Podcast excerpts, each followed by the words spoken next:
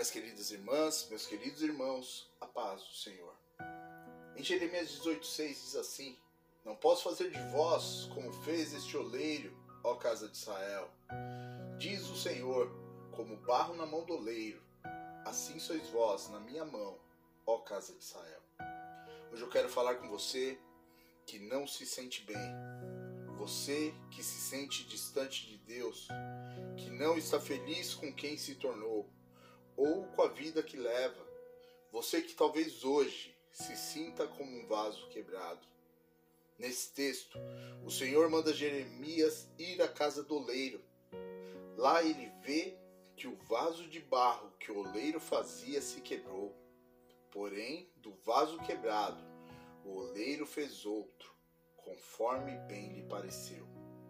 O Senhor fala para Jeremias que assim como aquele oleiro que fez o vaso pôde refazer quando mesmo se quebrou, Deus poderia fazer da mesma forma com o seu povo. Há momentos em nossas vidas que nos sentimos assim, quebrados, ficamos sem esperança, pensamos que já não há solução. Deus nos convida a voltar para a casa do oleiro, nos convida a voltar para as suas habilidosas mãos.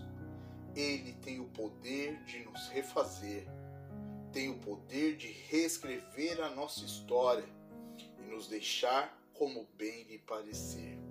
Um grande abraço. Entrega hoje a sua vida nas mãos de Deus, deixando Ele te transformar ele te refazer. Ele te ama muito. Nós, da Igreja Metodista em Vila Maria, também.